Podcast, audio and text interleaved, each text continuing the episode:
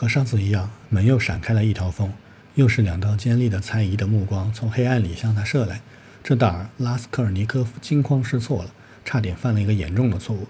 他怕老太婆由于只有他们两个人而惊慌起来，他也不希望他的神色引起他的猜疑，所以他拉住了门，尽力往自己一边拉，不让来老太婆再把门关上。看到这个情形，老太婆并没有把门往自己的一边拉回去，但也不放开门锁的把手，因而他差点把他连门带人拉到楼梯上来。因为他站在门口不让他进去，他就向他直奔过去。老太婆惊愕地往一边跳开了，想要说话，可是舌头仿佛不听使唤，圆圆睁睁地盯着，直瞅着他。您好，阿廖娜·伊凡诺夫娜。他尽力用随便的口吻说起话来，可是声音却违背了他的意志。结结巴巴地发抖了。我给您带来了一件东西，咱们最好到这边有亮光的地方去。他撇下他，未经邀请就走进屋子里去了。老太婆连忙跟着他跑进去。他终于开口了：“天哪，您要干什么？您是谁？您有什么事？您怎么了，阿廖娜·伊凡诺夫娜？我是您的熟人呀，阿斯科尔尼科夫。瞧，我带来了一件压品，我前两天谈起过的。”他把压品递给了他。老太婆本想把压品看一下。但立刻凝神地看起这个不速之客的眼睛来，他聚精会神地、凶异而怀疑地看着。一分钟过去了，他甚至觉得他的眼神好像含带讽刺这样的，仿佛他已经猜到了他的来意。他觉得心慌了，几乎害怕起来。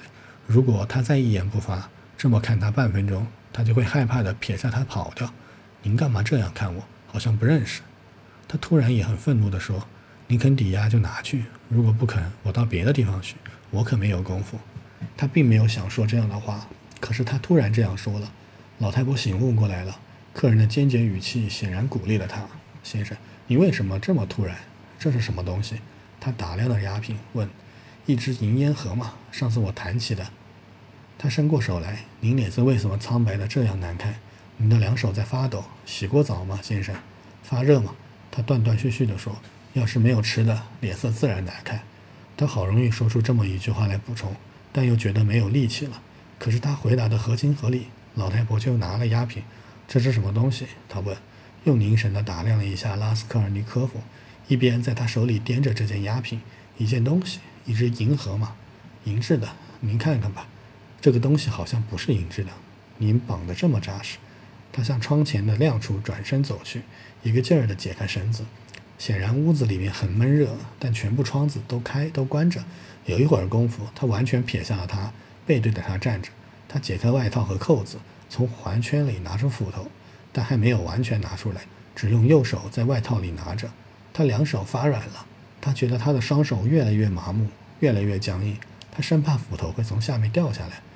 他突然感到一阵昏厥。他为什么把他扎成这个样子？老太婆愤怒地叫起来，一边慢慢地朝他走来。再不能错失时机了。他把斧头拿了出来，用双手高高举起，几乎不由自己的、不费吹灰之力的、几乎机械的用斧头背朝他头上狠狠地砍下去。他似乎没有力气了，可是他拿斧头一砍下去，他的力气就又来了。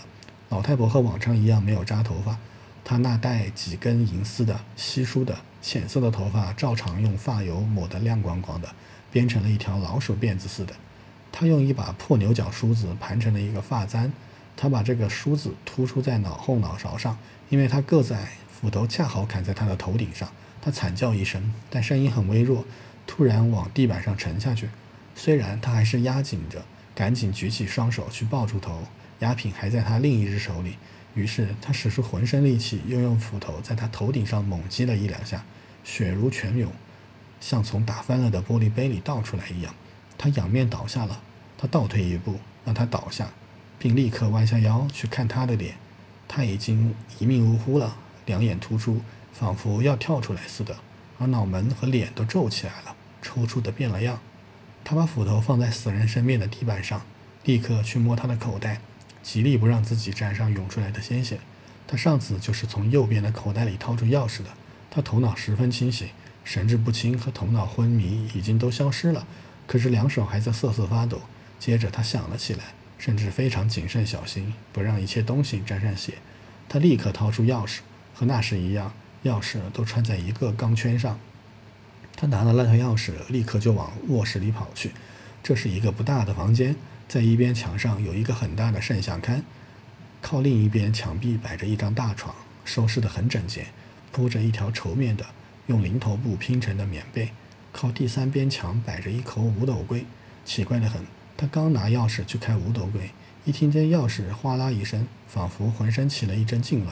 他又想扔下一些东西跑掉，但立刻就打消了这个念头。要走已经迟了。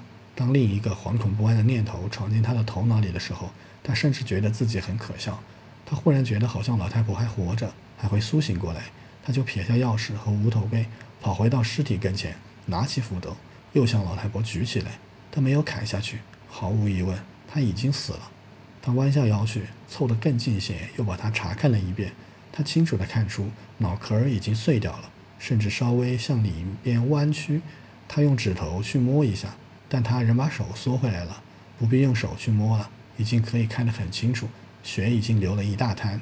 他突然发觉他的脖子上挂着一条带子，他把带子扯了一下，可是带子很结实，扯不断，而且浸透了血。他试着从怀里把它拉出来，可是被一个什么东西给勾住了，拉不出来。他急不可耐地又举起斧头，要在尸体上砍掉那条带子，可是他勇气不够。他忙碌了两分钟光景，不让斧头碰着尸体。好容易把斧头，好容易把带子割断了，取了下来。他的手和斧头都沾满了鲜血。他没有猜错，这是一个钱袋，袋子上挂着一两个十字架，一个是柏木的，另一个是铜的。除了这两个十字架，还有一个琳琅圣像。同这些东西一起，还挂着一只带钢圈和圆扣的油污斑斑的不大的鹿皮袋。钱袋装得鼓鼓的，拉斯科尔尼科夫看也不看一眼，就塞进了口袋里。把十字架扔到老太婆的胸上。这会儿，他带着斧头跑到了卧室里面去。他异常慌张，抓起钥匙又去试试开无头柜，可是不知怎么的也没有成功。这些钥匙都不合锁眼。这不是因为他的手抖得很厉害，而是因为他自己做的不对。比方说，他发觉钥匙不对头，不合适，但他还是往锁眼里面插。他忽然记起来，心里明白了。这把同一些小钥匙串在一起的带齿的大钥匙，一定不是开五斗柜的，而是开一只什么小箱子的钥匙。大概在这只箱子的另一切箱子里藏着一切财物。他撇下五斗柜，立刻爬入床底下，因为他知道小箱子平常是放在老太婆的床底下的。果然不错，有一只颇大的箱子，一尺多长，箱盖上是拱形的，包着红羊山皮，钉着一枚枚钢钉。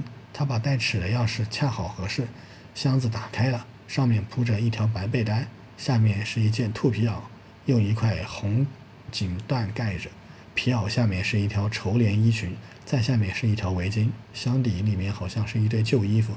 他首先把自己那双沾满鲜血的手在红缎上擦了擦，这是红锦缎，鲜血砍在红锦缎上是不大显眼的。他断定说，忽然醒悟过来了。天哪，我疯了吗？他惊骇地笑道。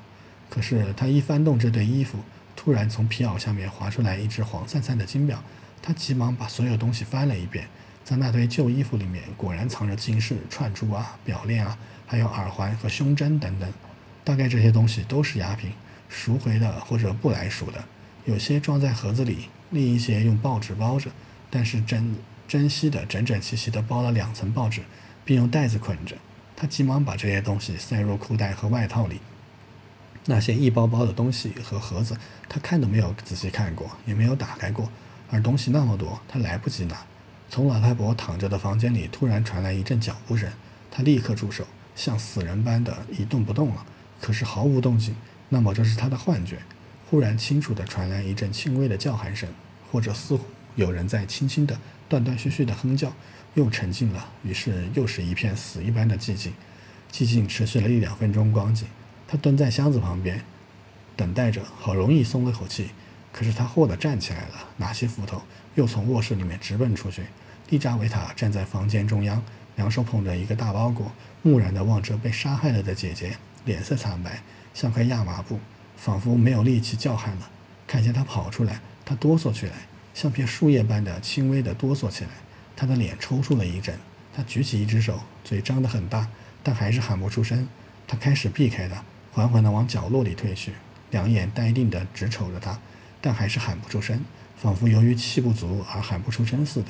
他拿着斧头向他直奔过来，他的嘴唇悲哀地牵动着，就像受惊的小孩子凝视着吓坏了他们的胆的东西。他想叫喊，这个不幸的纳扎维塔是那么老实，他被吓呆了，完全被吓晕了，连手也没有举起来去遮脸。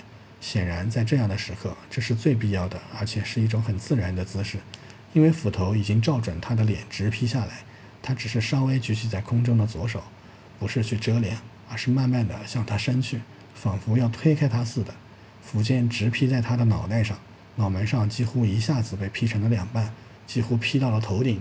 他突然倒下来了。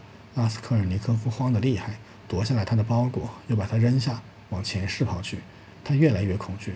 特别是在完全出乎意料的杀死了第二个人死以后，他很想离开这儿。要是在那个时候，他能够更准确地观察和判断一下；要是他能够了解自己的处境的困难，能够知道自己的一筹莫展、荒唐和愚蠢，知道他要从这儿逃回家去，还得克服许多困难，也许还得杀人，那么他很可能扔掉一切，立刻去自首。这甚至不是由于他害怕，而只是由于他自己所干的事太惨了，太令人厌恶了。他那厌恶的心情特别强烈，并且时刻增强着。现在他绝不走到箱子跟前去，连房间也不去了。但他渐渐地感到神思恍惚，甚至仿佛陷入了沉思中。有一会儿功夫，他仿佛把一切都抛到了九霄云外，或者不如说他忘记了主要的事情，而念念不忘一些鸡毛蒜皮的小事。但他往厨房里张望了一下，看见板凳上放着一只水桶，水桶里有半桶水。他把斧头和手洗干净。他的双手因沾满了鲜血而发黏了。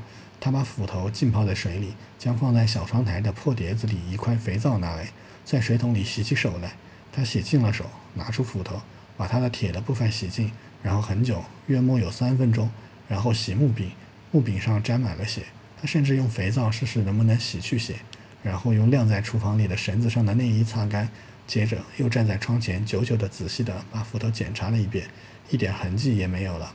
只有木柄还是潮湿的，他仔细地把斧头挂在外套里面的环圈里，然后在厨房里阴暗的光线下检查了一下外套、裤子和靴子。从外套上面乍一看，仿佛看不出什么痕迹，只是靴子上有点污渍。他拿块破布浸湿，擦净了鞋子，但他知道检查的还不够仔细，也许还有惹人注目的地方，但他却没有看出来。他站在房间里当中踌躇不决。他心里出现了一个令人痛苦而烦恼的念头，是这样的念头：他疯了，在这个时刻竟然丧失了思考力，无力保护自己。也许他根本不应该干现在所干的事。天哪，该跑了！他嘟嘟囔囔地说着，就往前室跑去。可是，在这儿他受了一场惊吓。不用说，他从来没有经过这样的惊吓。他站住一看，不相信自己的眼睛。门，那道外门，从前室通楼梯的门。就是他刚才拉了铃进来的门却开着，甚至开的可以先伸入一个手掌。原来在这段时间里门一直没有锁上，也没有扣住门钩。说不定老太婆为谨慎起见，在他进来后没有把门扣住。可是天哪，他后来不是看见了利塔维塔吗？他怎么会怎么会想不到他从里面进来呢？可他不会从墙壁里钻进来的。他连忙跑到门跟前，扣住了门。不行，又错了，该走了。他拔出门钩，打开了门，倾听起楼道间的动静来。他听了很久，在下面很远的什么地方，大概在大门口，有两个人的声音响亮而刺耳的叫嚷。他们在争吵和对骂。他们干什么？他耐心地等着。末了，一下子寂静下来，好像戛然而止。他们走散了。他已经想要走，忽然下一层的通道楼梯门哗啦一声打开了，有人下楼去了，嘴里哼着一支什么曲调。他们为什么这么吵闹？他心里想。他又把身后的门掩上，等待着。末了，一片寂静，没有人了。他已经踏上楼梯，突然又传来一阵什么人的脚步声。这阵脚步声听起来还很远。刚上楼梯，但他清楚地记得，一听见这阵的声音，不知道为什么他就猜疑起来，这一定是上这儿来的，到四楼老太婆家里来的。为什么？脚步声很特别，不是值得注意吗？脚步是沉重的、均匀的、从容不迫的。他已经走上了第一层。还在往上走，声音越来越清晰，传来了上楼来的人沉重的喘息声。他已经开始上第三层，往这儿来了。他忽然觉得仿佛身子僵硬了，仿佛在做梦，梦见有人在他后面追着，逼近了，想杀死他。可是他仿佛在那个地方扎了根，两手动也不能动了。这个客人终于上四楼来了。他突然一怔，机警地赶快从过道溜回到屋子里去了，并掩上了门。于是他拿门钩轻轻地无声扣住了铁环，本能帮助了他，扣住了门钩，他就屏息敛气地躲起来。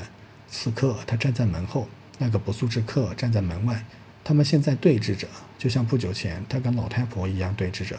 那时候他们门隔开着，他侧耳倾听着，客人好几次沉重地喘着气，大概是个大胖子。拉斯科尔尼科夫紧握着斧头，在心里寻思：真的像在做梦。客人拉起铃来，拉得很响，白铁门铃铃当当的响起来了。他突然觉得好像房间里的东西颤动起来。他甚至认真地提听了一阵。陌生人又拉了一下门铃，又等待着。突然，急不可耐地使出平生力气拉门上的把手。拉斯科尔尼科夫恐惧地望着在铁环里跳动的门钩，他不知所措地恐惧地等待着。门钩马上就要跳出来了，这可当这可真是可能的。拉得多拉得多么猛啊！他想用手去按住门钩，可是那个人会发觉的。他又觉得一阵头晕，我马上要晕倒了。他脑海里闪过了这么一个念头。可是有个陌生人说起话来，他立刻惊醒过来了。他们在干什么？睡不醒呢？这是谁把门把他们掐死了？该死！他像在桶里一样嗡声嗡气地叫起来：“喂，阿廖娜·伊凡诺夫娜，你这个老妖怪！”利扎维塔·伊凡诺夫娜，我的最漂亮的美人，开门！该死的，他们在睡觉吗？他又勃然大怒，接连拉了十来次铃，用了很大的劲。不用说，这是个有权势的、跟这家关系密切的人。这当儿，突然从不远的楼梯上传来了一阵细微急促的脚步声，又有一个人来了。拉斯科尔涅夫开头也没有听清楚，怎么没有人？那个客人来了之后，响亮的叫了一下，后者又拉起房门铃来：“您好，科赫。”从声音里听出来，大概是个很年轻的人。拉斯科尔尼科夫突然的想：“谁知道他们？我差不多要把门锁拉坏了。”科赫回答道：“您认识我吗？啊，对了，前天我在冈布利斯诺连赢了你三局台球。啊，那么他们不在家吗？奇怪，不过讨厌极了。老太婆会上哪儿去呢？我这有事呢。老兄，我也有事呢。哎，怎么办？那么回去吧，我想弄些钱儿。”那个青年突然大声地说。当然只好回去。他干嘛约我来？这个老妖怪，他自己约我这个时候来的，我还特地跑来的。见鬼！我真不明白他上哪儿去了。这个老妖怪一年到头都待在家里，精神萎靡，脚痛，这会儿却突然出去溜达了。不去问问看门的人吗？问什么？他上哪儿去了？什么时候回来？啊！见鬼！去问他什么地方也不会去的。他又拉了一下门把手。见鬼！没有办法，走吧。等一等。那个青年突然叫喊起来。您可要注意，拉起门来的时候，您可看见门在动吗？真的吗？这样看来，门没有锁上，只扣住了门钩。您听见门钩的响声了吗？真的吗？您怎么不懂？这样看来，他们有一个在家里。如果他们都出去了，那这会儿外面的锁就会上锁的，而不会在里面扣住门钩。你可听见门钩在叮当叮当的响？人在家里才能在里面扣住门钩，您懂吗？这样看来，他们都在家里，但不开门。对呀，真是这样。赫赫感到惊讶，叫道：“他们在里面干什么？”他又发狂地拉起门来。等一等，那个青年又叫起来：“您别拉了，恐怕出乱子了。您已经拉过铃，拉过门，他不开门。这样看来，他们两姐妹是不是昏厥了？就是什么？这样吧，我们去叫看门的人来，让他们叫醒他们。对，两个人都下楼去了。别忙，您留在这儿，我跑下去找看门人。我为什么留在这儿？这有什么关系呢？好吧，我将来要当侦查员。”显然，这儿出了乱子。青年发急地叫着跑下楼去，科赫留下了。他又轻轻地拉了一下门铃，门铃叮叮当当地响了一阵。过后，仿佛思索着和检查着，他轻轻地扭动了一下门把手，把它拉了一下，又放开了，想再次验证门是不是只是用门钩勾着的。接着，他气喘吁吁地弯下腰，朝锁眼里张望。可是要插锁眼钥匙里面的锁眼什么也看不见。拉斯科尔尼科夫紧张地握住斧头站着，他仿佛在做梦。等到他们进去，他甚至准备跟他们厮打。他们敲门和商量着的时候，有好几次忽然想从门里面喊他们，立刻把这件事情结束。有时候他想跟他们对骂，戏弄他们，直到门打开为止。但愿快些！这个念头在他的脑海里闪过。但是他见鬼！时间一分钟一分钟地流逝着，没有人来。呵呵，着急起来，见鬼！他等不到，不耐烦了，突然叫喊起来。他离开岗位，也下楼去了。他急急地跑下楼去，靴子在楼梯上不停地跑动着响，脚步声沉寂了。天哪，怎么办？拉斯科尔尼科夫拔出门钩，稍微打开门，什么声音也没有了。他忽然不加思索便走了出来，尽可能的掩上身后的门，下楼去了。他已经走下三层楼梯了，下面突然响起一声喧闹声，往哪儿躲啊？没有地方可躲了。他正要往回跑，再躲进房间里去。哎，妖怪，鬼东西！有个人叫嚷着，从房间里奔出来，跑下楼去了。他不是在奔跑，而是好像从楼梯上滚下来，一边放开喉咙大声喊道：“米杰卡，去他妈的！”这一阵叫喊以后，一阵尖叫声结束了，最后一阵声音是从院子里传来的，一片寂静。但是就在这那一瞬间，有几个人高声的叫你一句我一句的弹着，喧闹地上楼来了。他们有三四个人，他听见了那个年轻人响亮的声音，他们来了。他一筹莫展地迎着他们走去，听天由命。他们把他拦住，那就完了；他们让他过去，也完了。他们会记住他，他们已经逼近了，他们只隔一条楼梯了。可是忽然出现了救星，在只跟他相隔几级楼梯的右手是一套空房间，门洞开着。这就是二层上那套有几个工人在油漆的房间，可是现在他们都仿佛有意走开了，大概是他们刚才叫嚷着下楼去。地板刚油漆过，房间中间放着一桶木，放着一只木桶和一块瓦片，那片瓦片里盛着油漆，放着一把刷子。他一溜烟似的溜进开着门里面去了，躲在壁后。恰巧他们也已经走到了楼梯的平台上，他们拐个弯又往上跑，打门前经过，高声的谈着话，上四楼去了。他等了一会儿，嗯，蹑手蹑脚地走出来，就往下跑。楼梯上一个人也没有，在大门口也不见人影。他慌忙地跨过门槛，往右拐，来到了大街上。他很清楚的，十分清楚的知道，这个时候他们已经走进了一个房间。看到门没有扣上，一定会感到很惊讶的，因为刚才门是扣上的。他们已经在看尸体，他们立刻就会猜测到，并且恍然大悟，原来凶手刚才是在这儿。及时往什么地方躲起来了，然后打他们跟前溜过，逃跑了。他们大概也会猜得到，当他们上楼来的时候，他待在那间空房间里。但他无论如何不敢走得很快，虽然离头一个拐弯处只有百米来步，要不然溜进一道大门里去，在那儿不熟悉的楼梯上待一会儿，不，真糟！要不要把斧头扔掉？要不要叫一辆马车？真糟呀！他终于走到了一条胡同口。他折入了胡同，吓得半死不活。他到了这儿，已经有一半获救了。这点他是明白的，因为在这儿他不大会引起怀疑，而且这儿来往的人很多。他好比一粒沙子混在了他们里面，但这些烦恼已经把他弄得精疲力竭了。他勉强地走着，汗如雨下，脖颈都被汗湿了。瞧，这个人喝醉了。当他向河边走去的时候，有个人向他叫道：“他现在神志不清，越往前走，意志越模糊。但他记得。”当他向河边走去的时候，突然害怕起来。这儿行人稀少，更引人注意。他想退回到胡同里去，显然他快要倒下了，但还是绕道而行，从另一个方向走回家去。他糊里糊涂地走进了他所住的那栋房子的大门。他已经走上了楼梯，这才想起了斧头。他还有一桩重要的事要做呢，把斧头放回原处，并且要尽可能少的引人注意。不用说，他已经没有思考能力了。他不把斧头放回原处。然后把它扔进了人家的院子里，这或许要好得多，但是一切都很顺当。开门人的屋子已经门，开门人的屋子的门已经掩上了，但没有锁上。这样看来，开门人大概在屋子里，但他丧失了思考力，径直走到开门人的屋子跟前，打开了门。如果开门人问有什么事，他也许会把斧头直接交给他，但是开门人又不在屋子里，他赶快把斧头放在长凳下面原来的地方，甚至拿木柴照原来的样子把它遮住。